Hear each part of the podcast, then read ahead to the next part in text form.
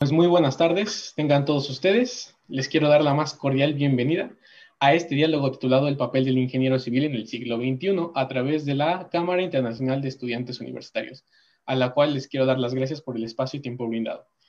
Y bueno, en esta ocasión nos acompaña primeramente es el estudiante Isaac Gordillo de la Pontificia Universidad Católica del Ecuador. También tenemos a Alejandro Arias, Salim Moreno y su servidor Israel Piedras de la Universidad La Salle México. Y bueno, me imagino que muchas personas que nos están escuchando son personas eh, interesadas en esta carrera, eh, con ciertas preguntas en mente, en las cuales todas van a ser respondidas, por supuesto, con gusto al finalizar el diálogo. Y bueno, para comenzar me gustaría que cada uno de ustedes, compañeros, me puedan decir qué los motivó a estudiar esta bella profesión. Eh, si me permites empezar, eh, compañero, eh, yo más adelante les explicaré el, el, motivo poderoso por el cual yo escogí estar aquí mismo y, y estudiar esta carrera.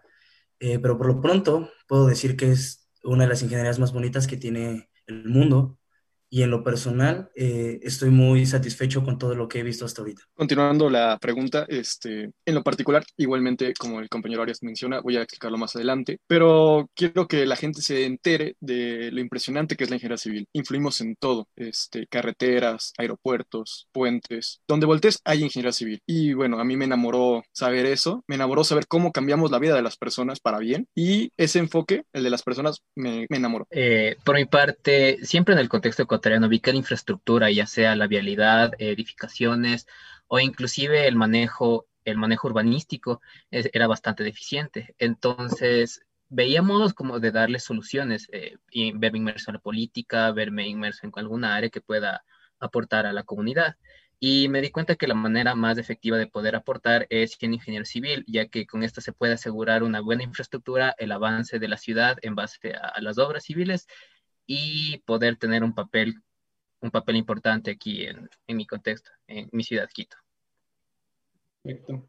Para no sonar igual tan repetitivo con lo que ustedes compañeros dijeron, porque estoy prácticamente de acuerdo en todo, yo también tuve esa inspiración cuando quise ser, bueno, cuando quise escoger mi profesión, que fue ingeniería civil, pero una también de, de las inquietudes que tuve en su momento fue eh, que, bueno, más allá de que me gustaba la construcción, me, me puse a pensar ¿Y por qué no estudio arquitectura o por qué no me voy a otra rama en cuanto a la construcción? Creo que esta es una de las principales preguntas que hacen normalmente la mayoría de las personas que están indecisas en cuanto a saber si estudian o no ingeniería civil. Siempre están arquitectura o ingeniería civil.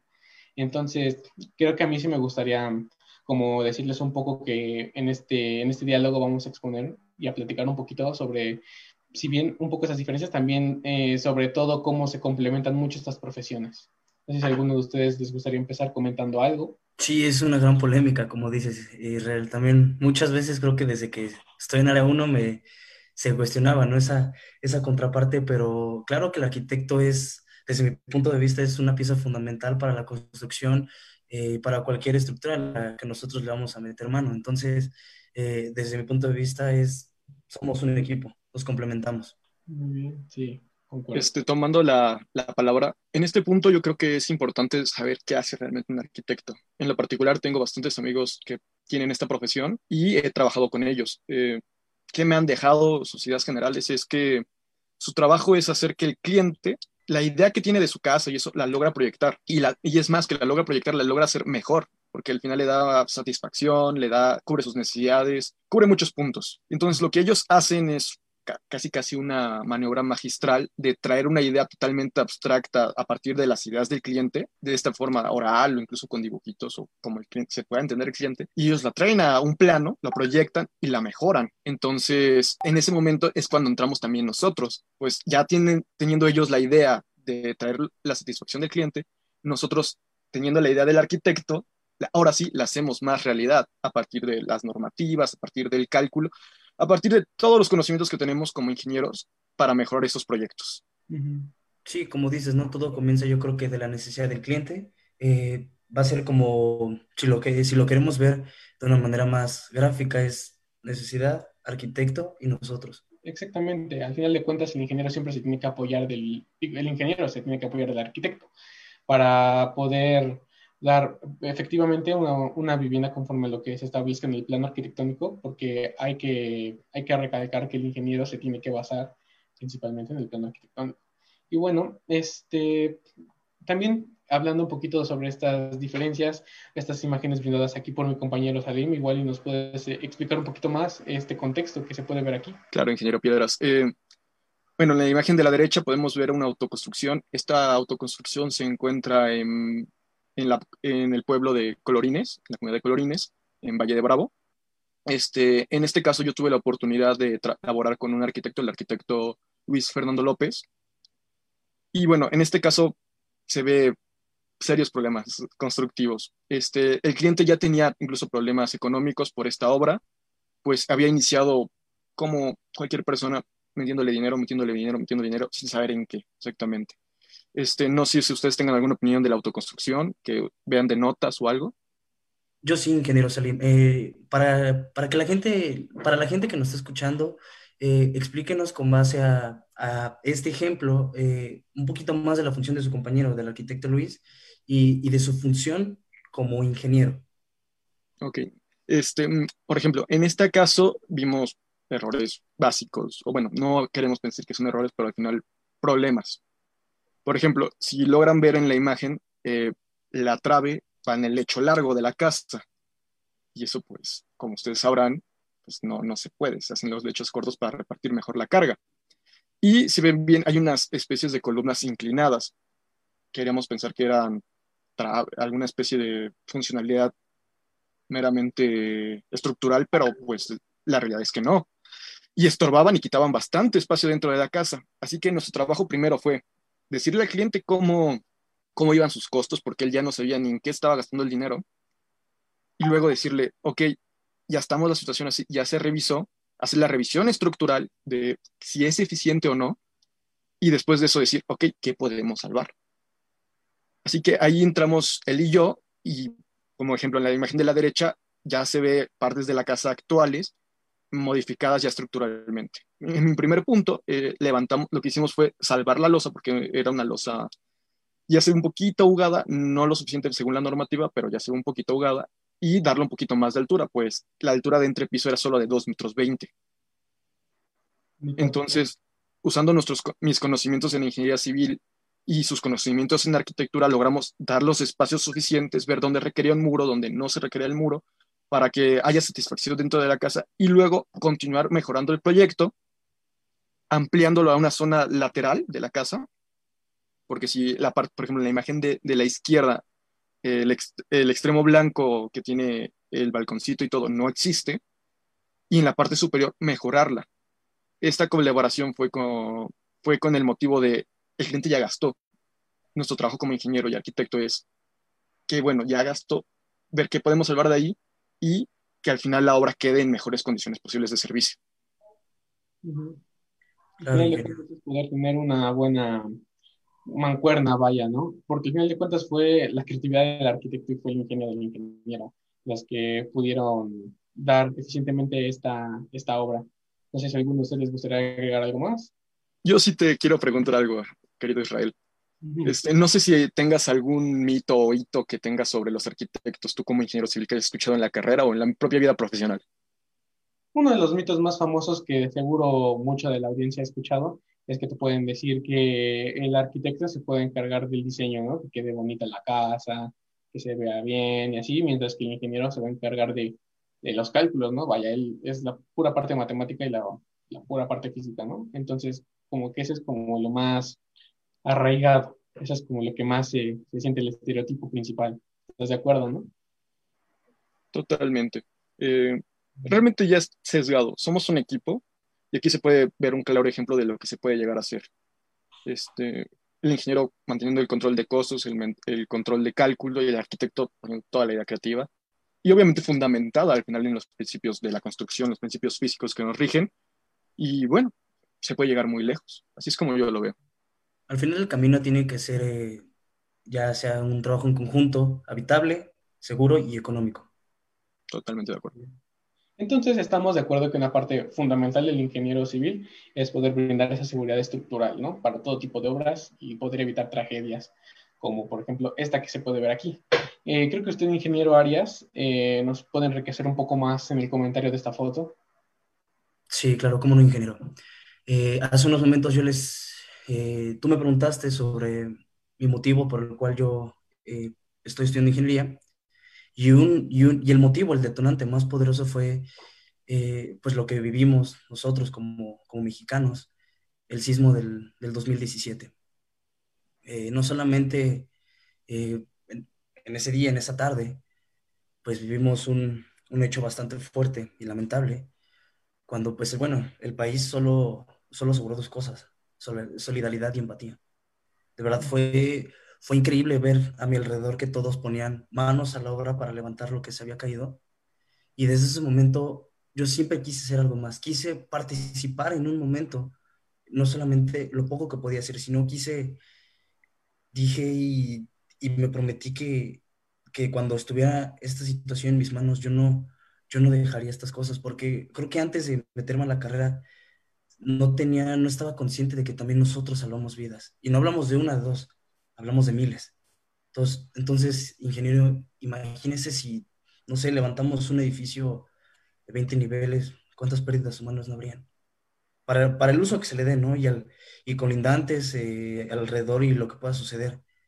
Pero una pérdida humana debe ser frustrante y lo, y lo peor que puede pasar.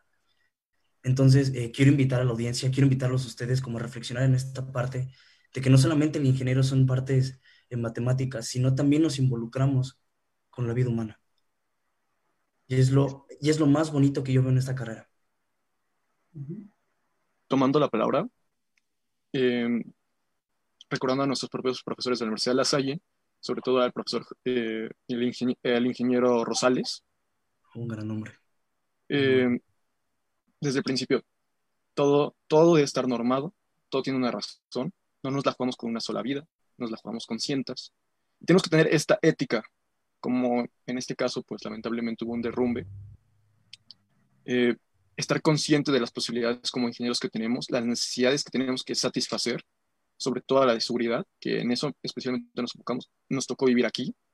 Este, como ustedes lo saben, Ciudad de México es parte de una cuenca endorreica y nos da movimientos sísmicos muy fuertes gracias a eso. Así que esta es una imagen muy importante y muy trascendente para todos los ingenieros.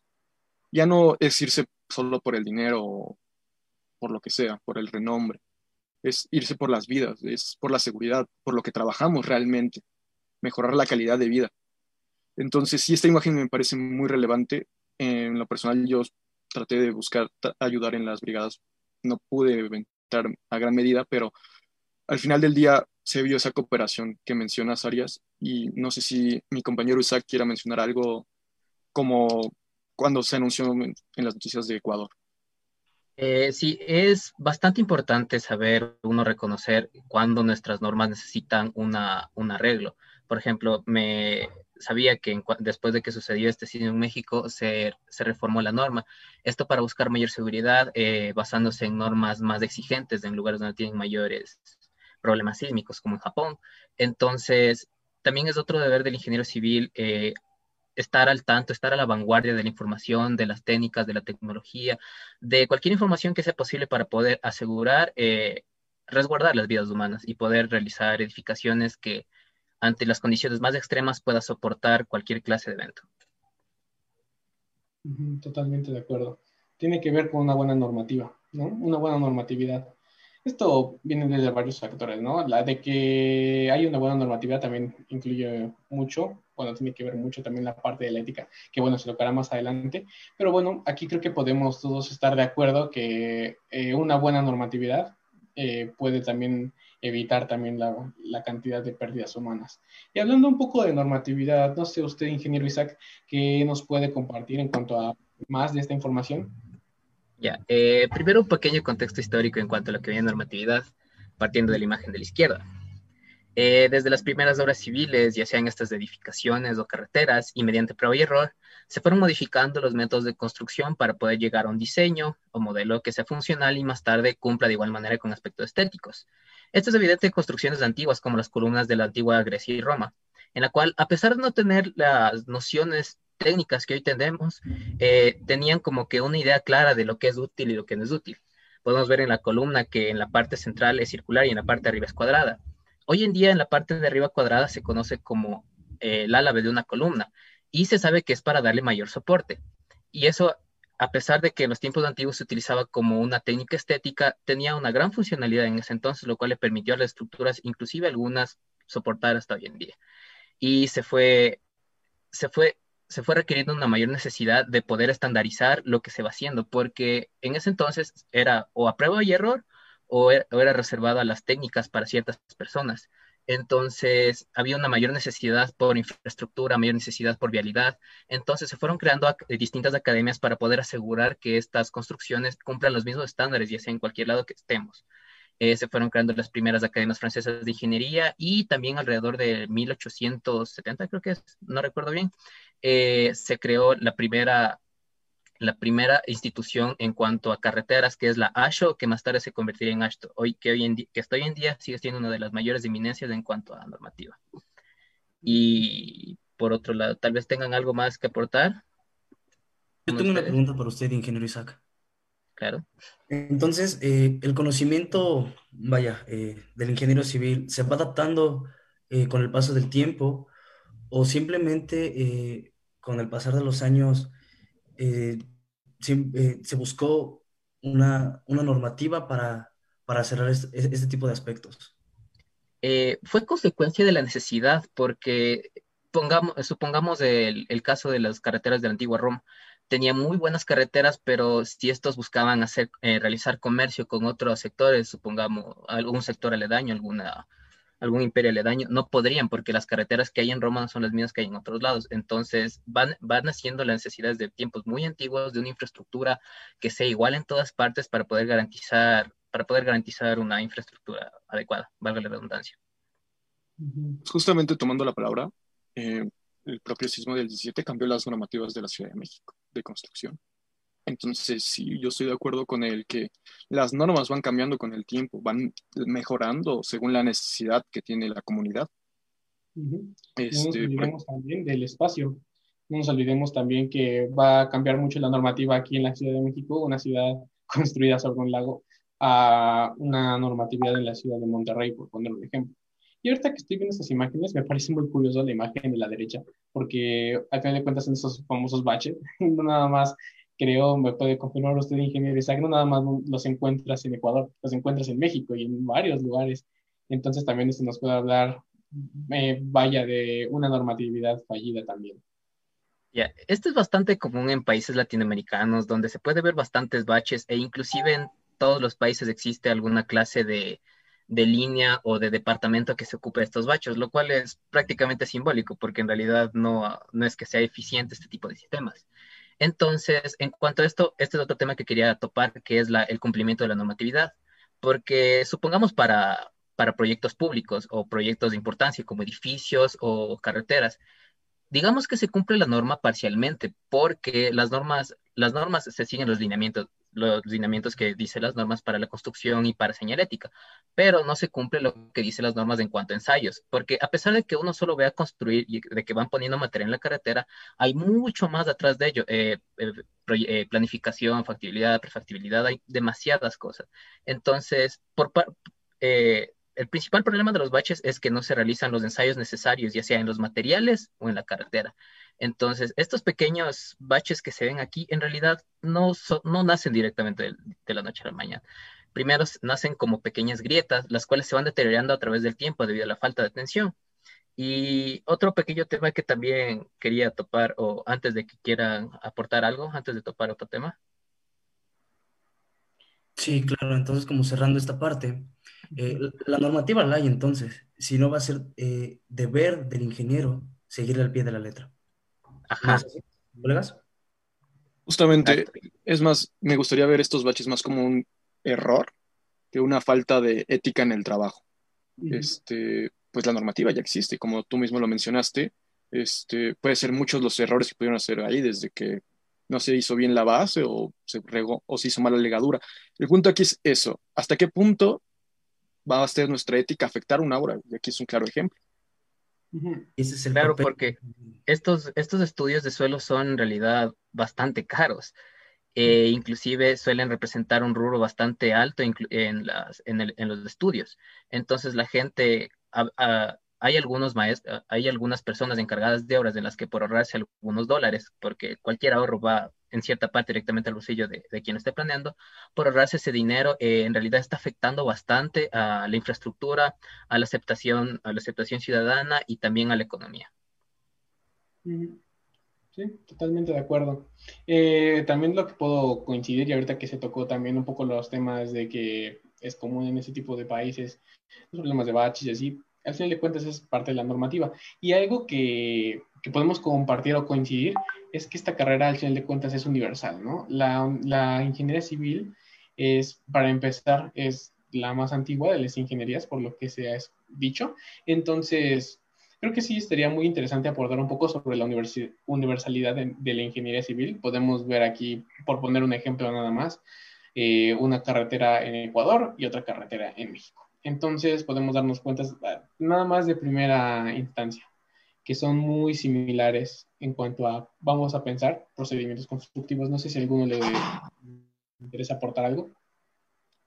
Justamente, este, pues eso es lo que sorprende, ¿no? Al final hay una universidad, hay normativa, incluso internacional, recordando las ISO, este, y aquí se ve, se va a construir con diferentes retos al final de todo, pero se va a construir igual, este, aquí en México como en Ecuador, como en China, como en Europa. Al final del día, ese es el punto de la ingeniería civil. Este, somos la madre de todas las ingenierías este, y es la aplicación universal de estos métodos la que ha llevado a estandarizar, generando la normativa, y a poder construir esto en todo el mundo. Y eso ha permitido mejorar los sistemas.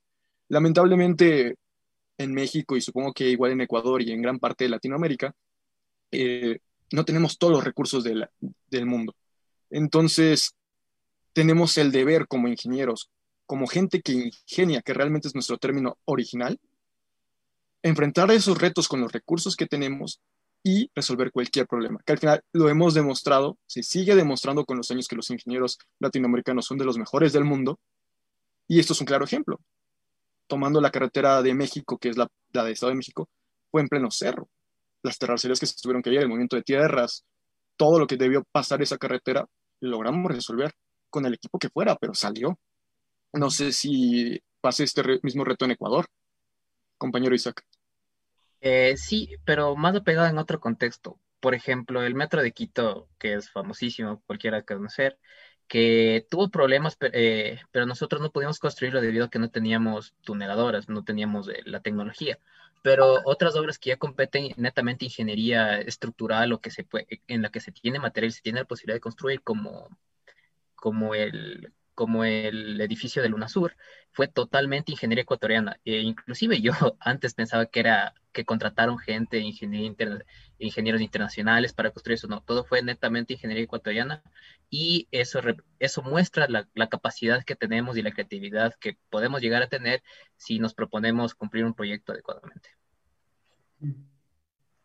Perfecto. Yo este, puedo decir que al final de cuentas la universalidad empieza primeramente por ese sentido del ingeniero, de poder construir cosas para facilitar las necesidades del hombre, ¿saben? Es para poder hacer la vida más cómoda, poder hacer más fácil y en una carretera poder hacer más rápida inclusive. Este, bueno, si me lo permiten, mm, es cierto, y bueno, ya sabemos que el ingeniero, ya conociendo un poco más la normatividad, eh, pueden hacer grandes cosas. Yo, algo que me gustaría también que la audiencia que nos está viendo, si todavía sigue un poco indecisa en esta carrera, lo maravilloso que es, es que pueden hacer grandes obras. Aquí podemos ver ejemplos sobre canales, podemos ver ejemplos sobre presas, podemos ver ejemplos sobre puentes. O sea, son grandes obras que eh, el hombre, el ingeniero, ha ido aprendiendo, aparte de conforme el paso del tiempo, ha ido también aprendiendo por una buena experiencia. Y como ya les mencioné, también por esa, esa necesidad de querer mejorar un poco la vida del hombre. No sé si alguno de ustedes quiera comentar un poco sobre las grandes obras de la ingeniería civil. Abordando lo que decía el ingeniero Salim sobre eh, todo que para donde voltemos a ver es, es será ingeniería civil, vaya. Eh, en esta parte, en la laguna de Media Luna, que está ahí en San Luis Potosí, eh, no solamente vamos a pegarnos a normativa, a seguir pues dicho reglamento, sino también vamos a, hoy por hoy, uno de los nuevos retos que, que ya están y que no solo es tendencia y que, y, que entramos en papel, es también cuidar el medio ambiente. Se deseaba hace algunos años de tener un hotel, un, algo más turístico en esta zona, pero gracias a, a conciencia de muchos colegas, pues se evitó ese proyecto y se preserva esa laguna como está. Sí, así es. Mostrando estas imágenes, la verdad, quiero que la audiencia se quede con un poco más del ingeniero civil. Normalmente nos ven mucho como el que construye y ya. Y no, realmente el ingeniero civil tiene un trastorno, un trastorno, un, trasfondo mucho más grande. Por ejemplo, para el canal, todos los estudios hidrológicos que se le tuvieron que hacer para saber sus periodos de retorno, cómo iba a ser el canal del agua, cómo iba a afectar a las comunidades. Este, todo eso nos tenemos que estar conscientes de ellos. El cálculo estructural para el puente, quiero eh, es el puente. Me parece que es el baluarte bicentenario. Por allá por carretera del Sol, eh, colega. Ah, Justamente fue en su momento uno, el puente colgante más grande de Latinoamérica. Este, y justamente ahí se ve el cálculo estructural. Eh, todo esto lleva planeación, no podemos negarlo un control de costos casi magistral o perfecto para lograr salir con estas obras, pues aunque no parezcan la gran cosa, suelen costar miles de millones de pesos.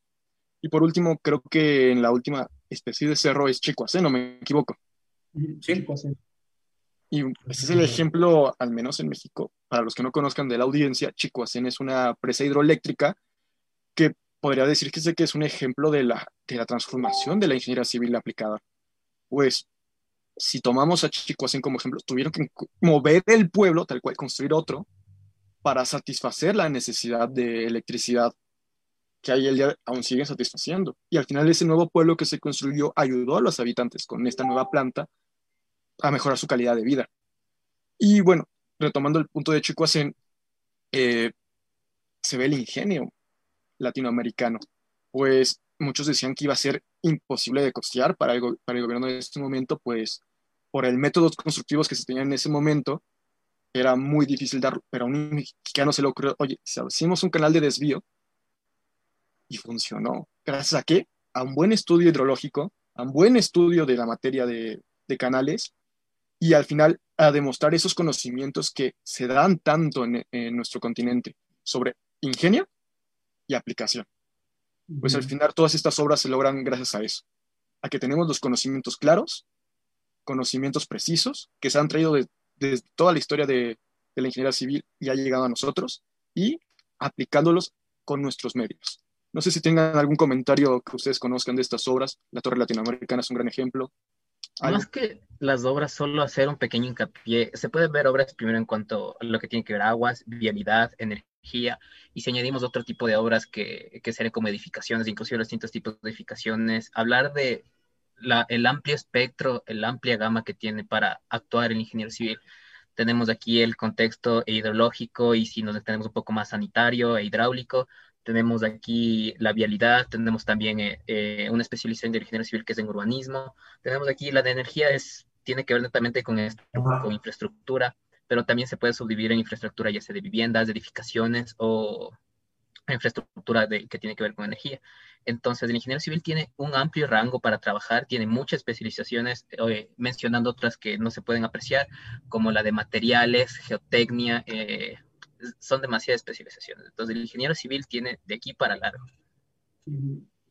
Pues justamente que lo mencionas, este, no sé si alguno de ustedes, compañeros míos, quiera mencionar alguna especialidad que quisiera tomar o ya esté tomando y la razón? Uh, qué pregunta tan, tan amplia, ingeniero Salim. Eh, a nivel personal todavía no, porque como dice el ingeniero Isaac, son demasiadas. La verdad yo estoy fascinado con la hidráulica. Desde hace un año que hemos tenido, que nos hemos, que nos hemos enfocado en ese estudio, estoy orillándome a especializarme en algo por ello. ¿Y por qué? Porque el contacto con la naturaleza de verdad es único y de tantas, eh, como Chicoacén es un magno proyecto de los N que vimos y, se revisó y, se conoce alrededor de, México y del mundo.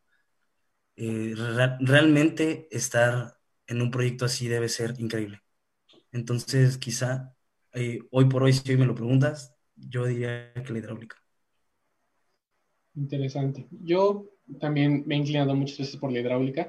La verdad es que la hidráulica se me hace muy bella, se me hace muy interesante. Creo que una de las materias que más me ha gustado hasta ahorita, lo que yo llevo eh, en la carrera, eh, ha sido hidráulica de canales, precisamente. Es muy interesante hacer un estudio, pero también se me hace muy interesante cómo la hidráulica va participando en el alcantarillado, cómo va participando en unas presas para poder generar, vaya, una presa hidroeléctrica, o demás conceptos. Pero también uh, una de las eh, ramas, especialidades que también me interesa mucho es también la parte de, del urbanismo. También me he sentido como muy interesado en este tipo de, temas para poder mejorar un poco eh, una ciudad. Entonces, algo que también tengo yo en mente es poder seguir aprendiendo de lo que me va rezando de la carrera, poder definir bien una especialidad, así como mi compañero, el ingeniero Arias, poder definir bien una especialidad. Y bueno, no sé si ustedes tengan ya en mente así seguro en qué se pueden especializar. Yo simple y llanamente me gustan las estructuras, siempre me han gustado, me parece fascinante los retos que convienen, las distintas posibilidades que hay, distribuciones, todo depende de la creatividad y de, qué tan capaz o qué tan difícil puede llegar a ser un problema y la capacidad de uno. Entonces, me gustan los retos y por eso me, gusta a mí la, lo estructural. Bueno, este, en lo particular, en mi caso, tuve la posibilidad de iniciar una pequeña especialidad de injerencia de proyectos a temprana edad. No la logré terminar por eso en el Colegio de Ingenieros Civiles por medio del CAPIT. Pero justamente me enamoré del concepto de la gerencia de proyectos, pues es lo que no ven las personas y es lo al final puede ser parte fundamental, es, es, mejor dicho, es parte fundamental de, la, de cualquier obra.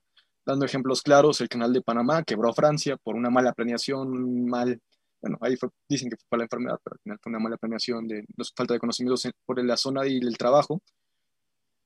Y quiero que se entienda que la gerencia, todo eso como la planeación, los costos, el, el capital humano, las tecnologías que se van a implementar, todo eso se va a encargar la gerencia. Y ustedes no me lo dejan mentir, cuánto dinero y cuánto tiempo no se llevan estas obras. Y cómo cambiar simplemente un día de trabajo por moverlo, porque lo que sea, ¿cuánto nos puede llegar a afectar? Imagínense, llega la olla, ya no llega la olla y por el falta de conocimiento del clima, ya no se sirve. Se perdió toda una olla. Mm, son pérdidas también económicas, ingenieros. Justamente, y el ingeniero tenemos que cuidar eso. Muchas obras, por ejemplo, estas tres que se muestran fueron con capital de gobierno. Entonces, es parte de cuidar el patrimonio de nuestra nación. Tenemos, esa tenemos esa obligación moral. Eh, compañero Piedra, ¿sí vas a mencionar algo?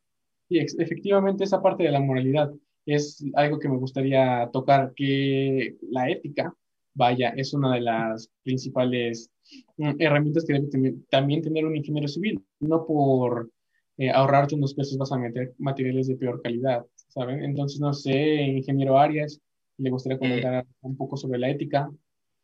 Sí, claro, ingeniero. Eh, como ya lo he mencionado, yo estoy muy casado con esta parte porque eh, quedé eh, fascinado con las normativas de mi país. Incluso en un futuro quiero llegar a ser de reo, ya muchos años después por la inspiración de, docentes que hemos tenido.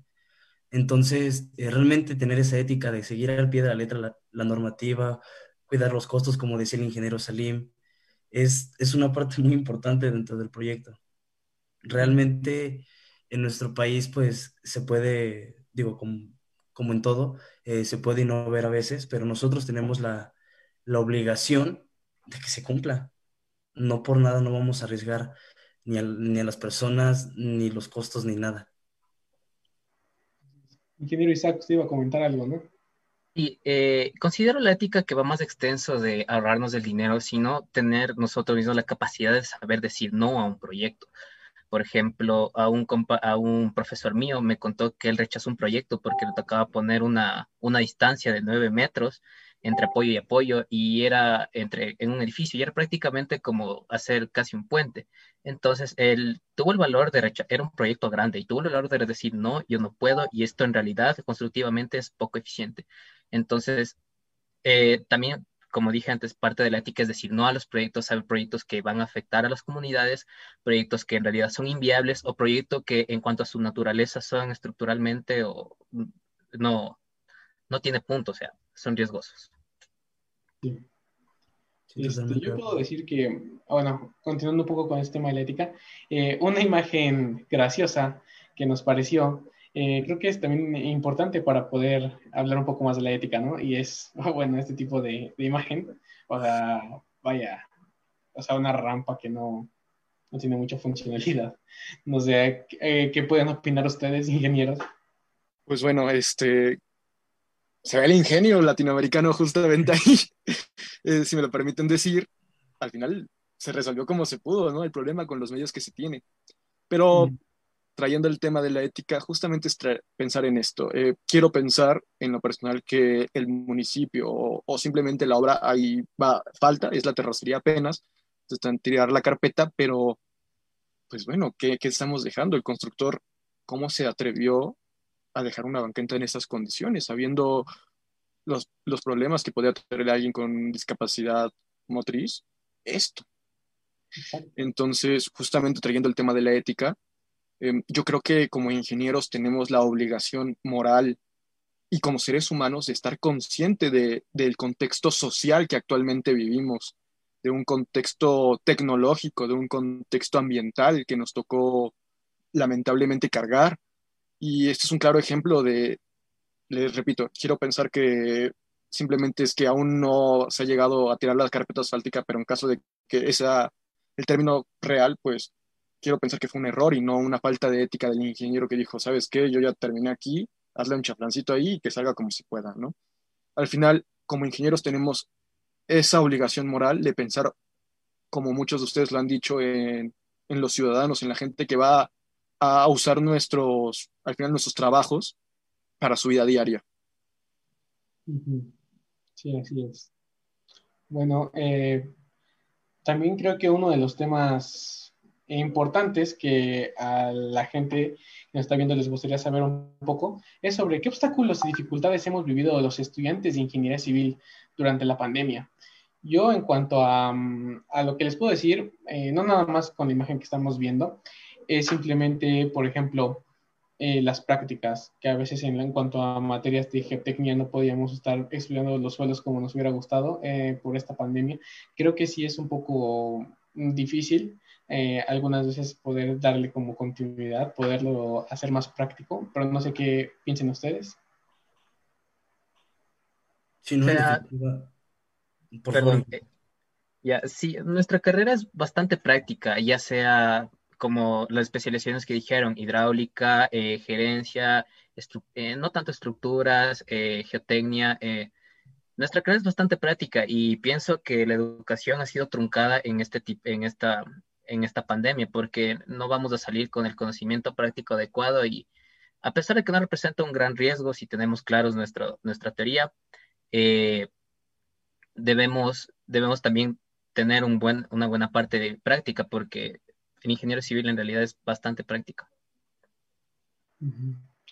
Yo creo que ha sido todo un reto para nuestros profesores, como para nosotros mismos, este, este, esta pandemia. Muchos profesores este, ya superan ciertos años de edad y no tenían los conocimientos técnicos para dar clases en línea. Aún así, en menos en nuestra casa en la Universidad de La Salle, he visto ese espíritu en avanzar en este medio para transmitir lo mejor posible que tienen muchos de ellos, recordando las clases de hidráulica con el ingeniero Ildefonso, eh, ponía, buscaban videos justamente para mostrarnos cómo, se, cómo funciona un vertedor, cómo se veía un una sigmocio. Todas esas cosas al final son cosas que valoramos y, nos permiten entender mejor los temas. Este, Es difícil, estoy totalmente de acuerdo con ustedes, que es una carrera totalmente, necesita estar práctica, saber cómo se hace la mezcla, cómo se va a servir, es necesario verlo. Y sí ha sido un reto, pero trayendo el punto del arquitecto y del ingeniero, también nuestras casas deben ser, un deben ser satisfactorias para este punto, pues ya vemos la necesidad de, de nosotros mismos a estar en un espacio que nos satisface en todas, todas las actitudes. En muchos casos no tenemos, contamos con eso y al final eso va a empeorar la educación. Ese es mi punto de vista. Ingeniero Arias, ¿iba a comentar algo? Eh, sí, realmente yo creo que no solamente nos podemos eh, encerrar en nuestra casa de estudios, yo creo que alrededor del mundo viviendo actualmente la pandemia, eh, ha sido un compromiso tanto de docentes, de eh, nosotros como universitarios, estudiantes de otros grados. Realmente estar sentado mucho tiempo, no saber la tecnología ha sido de un año para acá bastante difícil y, y abordando lo que dice el ingeniero Salim, si realmente nuestra casa de estudios ha hecho piruetas por, por llevar esto a cabo y más como, pues como un ingeniero estar, los ensayos de laboratorio simplemente no me dejarán mentir lo complicado que fue agarrarle una práctica o cuando nos decían, cuando nos intentaban describir un, suelo, pues eres, es, es, muy difícil imaginarlo si no lo tienes aquí tangible. Entonces ha sido un reto muy, muy fuerte. Bueno, creo que también una parte fundamental es que este tipo de, bueno, aparte de esta imagen que podemos ver, para, para mencionarla rápido, tener una buena postura para no estar incómodos durante las clases virtuales, pero también hablando de en cuanto a la computadora, muchas prácticas han sido sustituidas por eh, softwares. Pero yo no veo los softwares también como algo, como algo malo. Yo lo veo también como una buena herramienta para poder enriquecer el currículum y poder enriquecer nuestros conocimientos como ingenieros. Aquí podemos ver algunos ejemplos. AutoCAD, sumamente conocido. Revit un poco más para arquitectos. Eh, el ArcGIS Pro, que está muy enfocado para la parte técnica, para la parte hidrológica eh, estudios de suelos, nivelación de cuencas, etcétera, y bueno, Neodata, que es precios unitarios. ¿A algunos de ustedes les gustaría comentar un poco más algo sobre los softwares? Si me permiten tomar la palabra, este, justamente trayendo el título de vuelta al ingeniero civil en el siglo XXI, ya es una realidad que los ingenieros civiles tenemos la obligación de conocer todos estos softwares y al final entender, pero no solo el software, sino el concepto que trae detrás.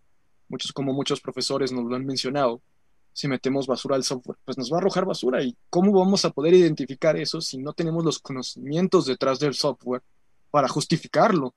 Imagínense que les llego a entregar unos planos a ustedes y digo, es que así me dio el Revit. ¿Con qué justificación digo eso? Al final, tenemos todos estos softwares, sí son una herramienta para eficientar nuestro trabajo, pero tienen que tener un conocimiento previo detrás, no simplemente casarnos con el software y revisar que esté bien. ¿Cuántos de esos no deben tener un error? Y gracias a Dios, este, supongo que ya se han arreglado con los años, pero al final es tener ese espíritu, esa ética para revisarlos, porque quién, cuántos lo harán, y tener el saber usarlo. Este, bueno, y ahí yéndonos un poquito más rápido por la falta de tiempo, eh, podemos hablar brevemente, eh, pero también algo importante que es el futuro de los materiales y un poco de, sustentabilidad. Ya, eh, podemos ver que las obras civiles van a seguir construyendo y los de los edificios van a seguir en ese, en ese mismo instante. Y a pesar de que las soluciones que están en ingeniería civil, como fueron el concreto y las estructuras metálicas, son sustentables en sí, el consumo al que se está dando, el paso en el que se está, en el paso en que se está dando no es tan sostenible.